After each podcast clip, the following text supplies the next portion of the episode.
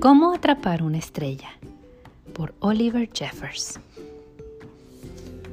Este era un niño que amaba las estrellas.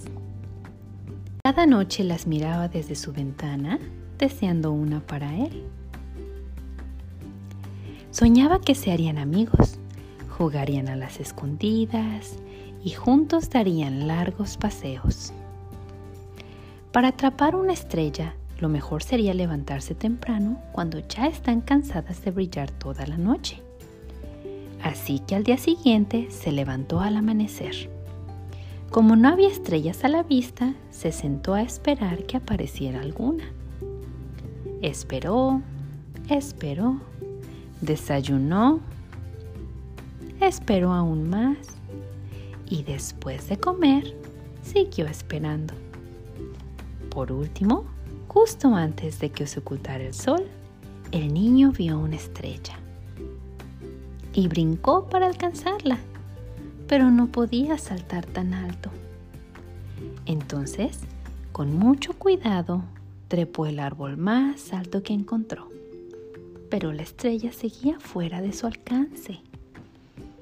Se le ocurrió lazarla con el salvavidas del bote de su papá pero descubrió que el salvavidas era demasiado pesado para él.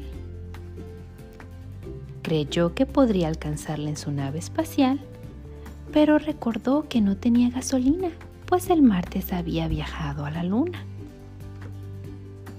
¿Y si le pedía a una gaviota que lo llevara hasta la estrella?